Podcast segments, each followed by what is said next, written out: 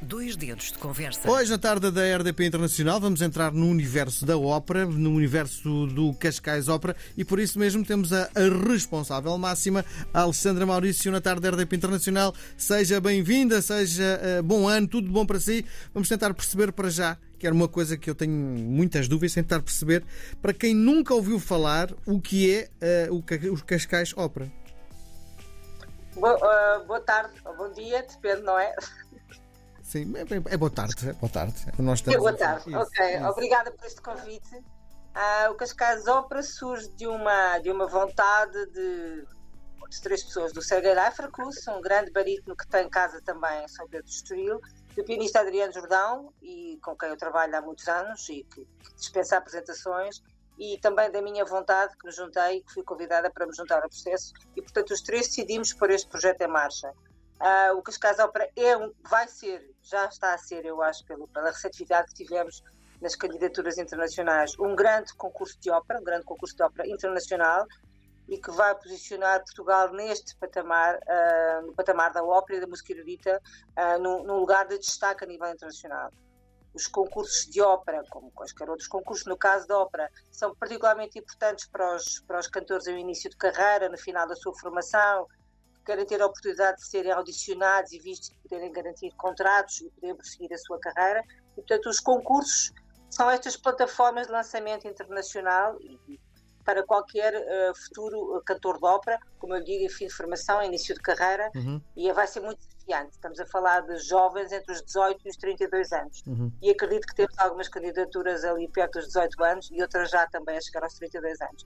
E estamos a sentir um grande entusiasmo dos vários candidatos que nos chegaram de muitas partes do mundo. Então, aquilo que me está a dizer é que o Cascais Ópera é um concurso, é isso?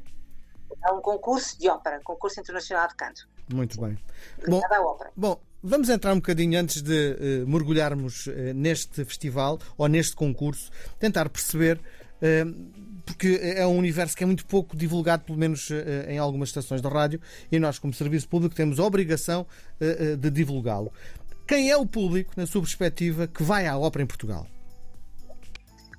Um... Bom, desde logo os amantes da música erudita e da, da, da, chamada música clássica, música erudita, depois no detalhe da ópera, porque a ópera acaba por ser, no meu entender, uh, das, das, produções artísticas das mais complexas e sofisticadas, porque em palco, numa, numa, numa produção de ópera, temos música, teatro, dança, a, a, fala, a declamação. Hoje em dia, já, já em algumas produções de ópera, temos a introdução de novas tecnologias através do audiovisual, portanto, é uma, é uma produção artística no campo erudito muito complexa, Sim. mas que normalmente conta uma história bastante simples ou bastante acessível a bastante do nosso dia a dia. Uh, muitas das histórias são histórias de amor, de encontros e desencontros, de apaixonamentos e desapaixonamentos.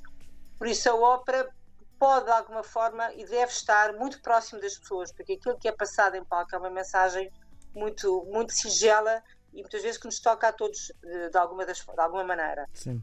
Por isso, o público, o público tem sido normalmente um público mais erudito, mas também este concurso tem a, a vontade e o desejo de alargar o universo da ópera e mostrar que a ópera é para todos. Pode ser um momento de extrema beleza, de, de profunda ligação a, que nos alimenta completamente a alma, mas também pode ser um momento divertido, um momento lúdico eu sou muito apologista do momento em que, há uns, há uns bons anos, que se começaram a introduzir as legendas na ópera. Um, foi todo um universo que se abriu no entendimento daquilo que estava a acontecer em palco. Sim. E, de facto, há, há livretos muito divertidos e muito interessantes, como eu digo. A maioria deles o que retratam é o dia a dia da vida das pessoas, Sim. as diferentes camadas sociais, os diferentes ambientes, as diferentes uh, as diferentes uh, sociedades onde correm. Há óperas que se passam na China, outras que se passam no Japão, outras que se passam em França, outras que se passam em Sevilha, mas muitas delas retratam muito o nosso universo. Algumas vão também para o universo uh, mais dos deuses, como é o caso de muitas das óperas de, de Wagner Sim. e algumas das óperas antigas que iam à mitologia. Sim. Mas pode ser um momento de muita festa e de muita alegria para quem está a assistir a um espetáculo. Uma das coisas que eu sinto, eu não, já fui algumas vezes à, à ópera, sinto que as pessoas que vão se produzem para o evento, isto é, uh, vestem o melhor fato para ir à ópera. Isto é da minha cabeça ou é mesmo a realidade? Um, eu pessoalmente gosto uh, deste tipo de preparação para ir à ópera. Eu acho que há, um, há uma pré-preparação em casa hoje vou à ópera, vou-me preparar desta maneira, mas é apenas o meu gosto pessoal. Uhum. Uh, mas sim, eu direi que isso acontece, e acontece porque as pessoas querem, não há nenhum dress code obrigatório que diga só pode entrar na ópera se vier vestido desta ou daquela maneira. Não há. Mas eu sinto que as pessoas têm esse gosto, isso é positivo. Sim. Mas se quisermos de uma maneira mais descontraída, um, são igualmente bem-vindas as pessoas. Mas sim, talvez haja uma grande porcentagem de pessoas que se preparam, não porque haja essa exigência a priori, mas porque as pessoas têm um entendimento que ir à ópera é um momento especial. Sim, eu, sim. eu gosto de pensar, sim, gosto de pensar que ir à ópera é um momento especial. E pode ser um momento especial todas as semanas. Podemos sim. ir à ópera todas as semanas. Sim. Mas é, eu, eu vejo que sim, pode ser um momento especial pela positiva, claro. Pelo aquilo que me disse no princípio uh, e pelos espetáculos que eu vi, dá-me a impressão que, do ponto de vista da produção, fazer uma ópera é uma coisa muito cara, não é? Caríssima. É talvez a produção. Eu acabo por às vezes ter até acesso a alguns números das grandes produções que se fazem em estádios, mas a ópera, uh, do ponto de vista da música erudita e do que é feito maioritariamente em sala, em teatro, embora no verão cada vez mais tenhamos espetáculos de produção de ópera ao ar livre, é muito, muito caro. Pelo rigor, é porque nós temos vários elementos artísticos. Temos uma orquestra, e uma orquestra traz normalmente pelo menos sei, 70, 80 elementos, temos um maestro, temos todo, todo o ecossistema que gira à volta de uma, de uma orquestra, começa logo temos os cantores, temos um coro, temos bailarinos e depois temos toda a tecnologia que hoje em dia é chamada a concorrer para a ópera.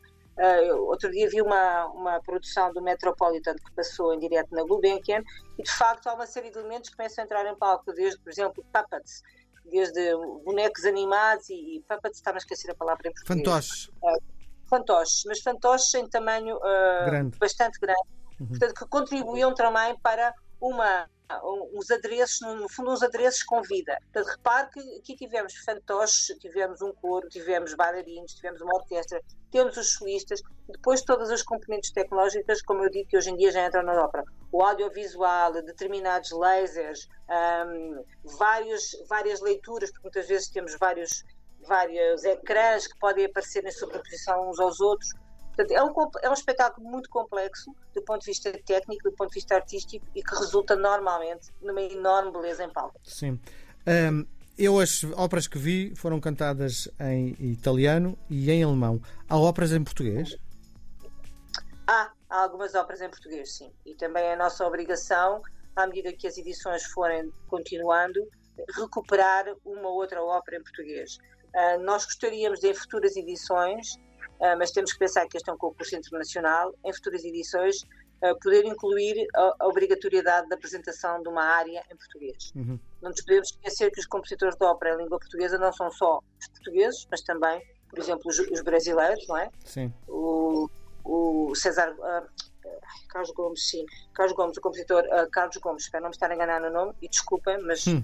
às vezes uh, foi um grandíssimo compositor de ópera brasileiro, que estudou em Itália teve uma carreira interessantíssima, é o, é o compositor da ópera Guarani, por exemplo. Portanto, há muitas óperas escritas, não sei se há muitas, mas há um número significativo de óperas Sim. escritas em português uhum. e o nosso próprio trabalho dos musicólogos de recuperação de partituras também vai nesse sentido, de cada vez mais recuperar o que há tanto no Brasil quanto em Portugal e provavelmente espalhado noutras partes do mundo, óperas escritas em português. Bom, um, ah, esta, este concurso chama-se Cascais Ópera. Eu comecei a preparar a nossa conversa e a pergunta que lhe faço é: Há infraestruturas direcionadas para a ópera em Cascais? Porque eh, das salas que conheço, conheço apenas o, o, Teatro de São Carlos, que tem efetivamente eh, todas as condições para a produção de, uma, de, um, de um grande espetáculo de ópera. Em Cascais, já estão a fazer coisas nesse sentido? Nós conseguimos o melhor dos dois mundos. Ou seja, é um concurso, nós temos todas as condições para em Cascais ter as salas para que os concorrentes se apresentem, não sei se lhe posso já dizer que temos neste momento concorrentes que vieram de 39 países do mundo inteiro, que eu acho que é notável. Mas conseguimos o melhor dos dois mundos, porque toda a prova decorre em Cascais, as, as primeiras provas, as, as, semifinais, inclusive é uma grande homenagem que será feita a Teresa Berganza no Casino Estoril, mas a final vai ser feita no Teatro São Carlos, em Lisboa. Okay, um, e como eu digo, ao melhor dos dois mundos, porque é o único teatro de ópera que temos, e Cascais um, acolheu com muito bom gosto o facto su, do seu concurso vir fazer a final em Lisboa. Lisboa acolheu muito bem o facto de termos um grande concurso de ópera que vai naturalmente fazer a final no Teatro Nacional de São Carlos, que é a nossa casa de ópera, a sim, nossa, nossa sala de ópera. Sim. Uh... Conseguimos, de facto, dos mundos. Sim.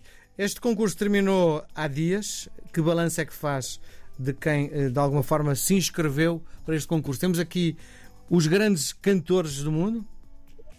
Temos aqui os grandes futuros cantores do mundo, ou seja, eu acho que eles são todos, todos somos grandiosos e grandes na nossa essência. Eh, parece uma frase muito romântica, mas é assim que eu entendo as coisas e, portanto, todos os candidatos já são grandes. Uh, acreditamos que este concurso é para que eles no futuro sejam grandes cantores e que digam: Bom, eu ganhei o meu primeiro prémio no Cascais Ópera. Eu fui ouvido no Cascais Ópera pelo diretor de, de casting da, da Ópera de Viena e consegui um contrato. Portanto, temos aqui cantores de 39 países, um, temos todos os continentes representados, com exceção da África. Tínhamos alguma expectativa que talvez tivéssemos um candidato ou outro da África do Sul, mas não tivemos. Mas temos de praticamente toda a Europa e depois temos do México, do Brasil, da Austrália, inclusive uh, da Tailândia, uh, do Brasil, então assim fora do continente europeu. Temos também da, da Coreia do Sul, da China e praticamente toda a Europa, como eu estava a dizer, está, está representada. Do Peru, do Líbano e uhum. do Vietnã. Dizer, temos um Bom. Então, temos, de facto, muitos concorrentes do mundo inteiro que demonstra que conseguimos chegar a, a muitos lados e que, que, os candidatos manifestaram interesse por este concurso com estas características. Depois de feita a seleção, vai-se montar um espetáculo com estes cantores que participaram, não é isso? Não, não, não é. Então, então uh, nós estamos neste momento a entrar. Eu explico. Nós tivemos até o dia 31 de dezembro processo de candidaturas internacionais, e como eu digo, entraram 200 e muitas candidaturas, estamos agora só a afinar as que cumprem com os requisitos todos, e agora os candidatos vão ser avaliados por um júri e vamos selecionar 45 candidatos que vêm à fase presencial. E essa vai ser a parte do concurso divertida, ou seja, presencialmente eles vão prestar provas perante um júri altamente qualificado, as provas são abertas ao público, e vão passando umas primeiras provas para umas semifinais e cerca de 9 ou 10, e nós temos que ter sempre esta margem porque o júri pode achar que há mesmo 10 elementos que têm que ir, ou que 9, portanto, temos aqui esta margem entre 8, 9 ou 10, vão à final no Teatro São Carlos. E a final vai ser uma grande festa da ópera, onde aí eles vão cantar com a Orquestra Sinfónica Portuguesa, e daí vai sair o grande vencedor. Uh, o que é que há pelo meio? Há uma, uma pequena grande homenagem que está a ser montada à Teresa Berganza. Nós entendemos que era importante em cada concurso de ópera homenagear um cantor uma ópera, uma figura da ópera que, que esteja connosco, que já nos tenha deixado. No caso da Teresa Berganza, ela deixou-nos há cerca de um ano. E vamos fazer uma Carmen para Berganza no, no dia 11 de abril no Estoril. Ou seja, é uma das atividades que acompanham o concurso. Vamos também ter masterclasses, por exemplo, abertas não só aos candidatos, como a quem da sociedade civil queira frequentar ou queira assistir. Portanto, mas a caminhada dos candidatos começou agora. Estão a ser pré-avaliados, estão a ser avaliados, vêm às fases presenciais e entre 8 a 10 irão estar na fase final no São Carlos, no dia 14 de abril. É que, eu olhando para este concurso, a ideia que me deu é que vocês estão à procura de talentos e para uma noite só. E a minha sensação que me dá assim, eles estão no fundo, se calhar, a preparar uma companhia residente. Not yet.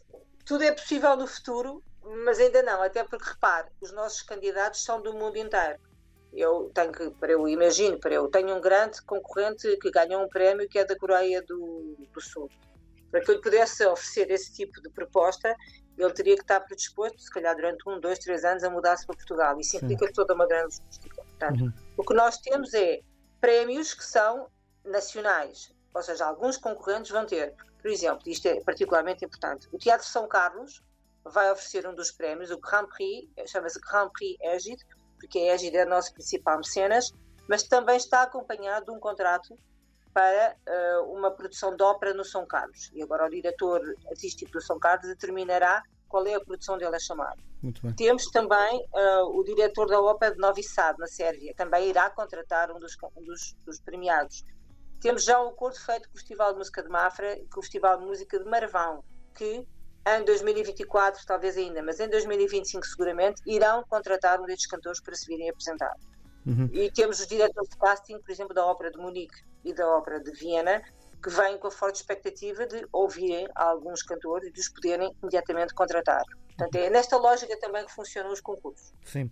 Como é que se cativa um público que não tem o hábito de ir à ópera a começar a ir?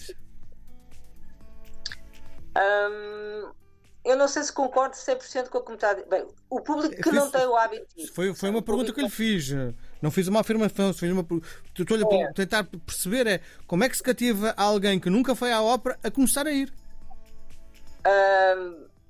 Talvez pela, pela beleza da história que é contada em palco, pela qualidade dos intérpretes e a, a, música é o fator determinante, ou seja, a área que é interpretada, a música que é interpretada para mim é o fator mais interessante, mais importante. Uhum. E demonstrar que, que a ópera é um momento de muita empatia.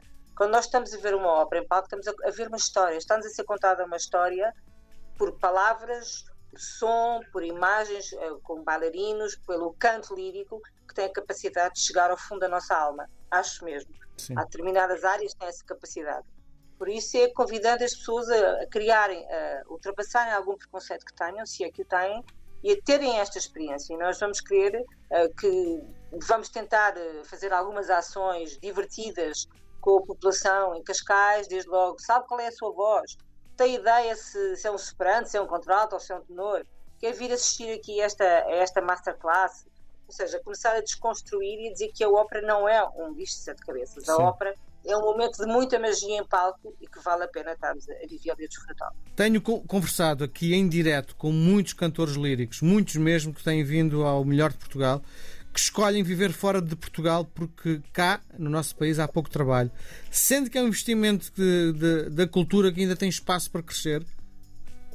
Tem que crescer mesmo, tem imenso que crescer. Ainda há bocado falou numa companhia residente nós vamos tendo já algumas instituições, a maioria delas até privadas, que vão fazendo esse, esse trabalho de ter companhias residentes, sendo que eu também tenho a opinião que uma companhia residente pode ser uma faca de dois gumes.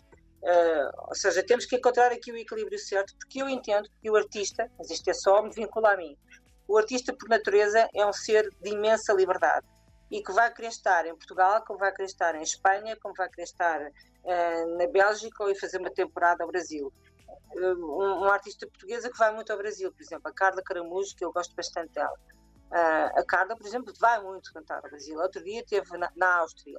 A Silvia Sequeira, que outro dia eu vi pela primeira vez no, no Festival ao Largo do São Carlos, tem já feito uma carreira internacional.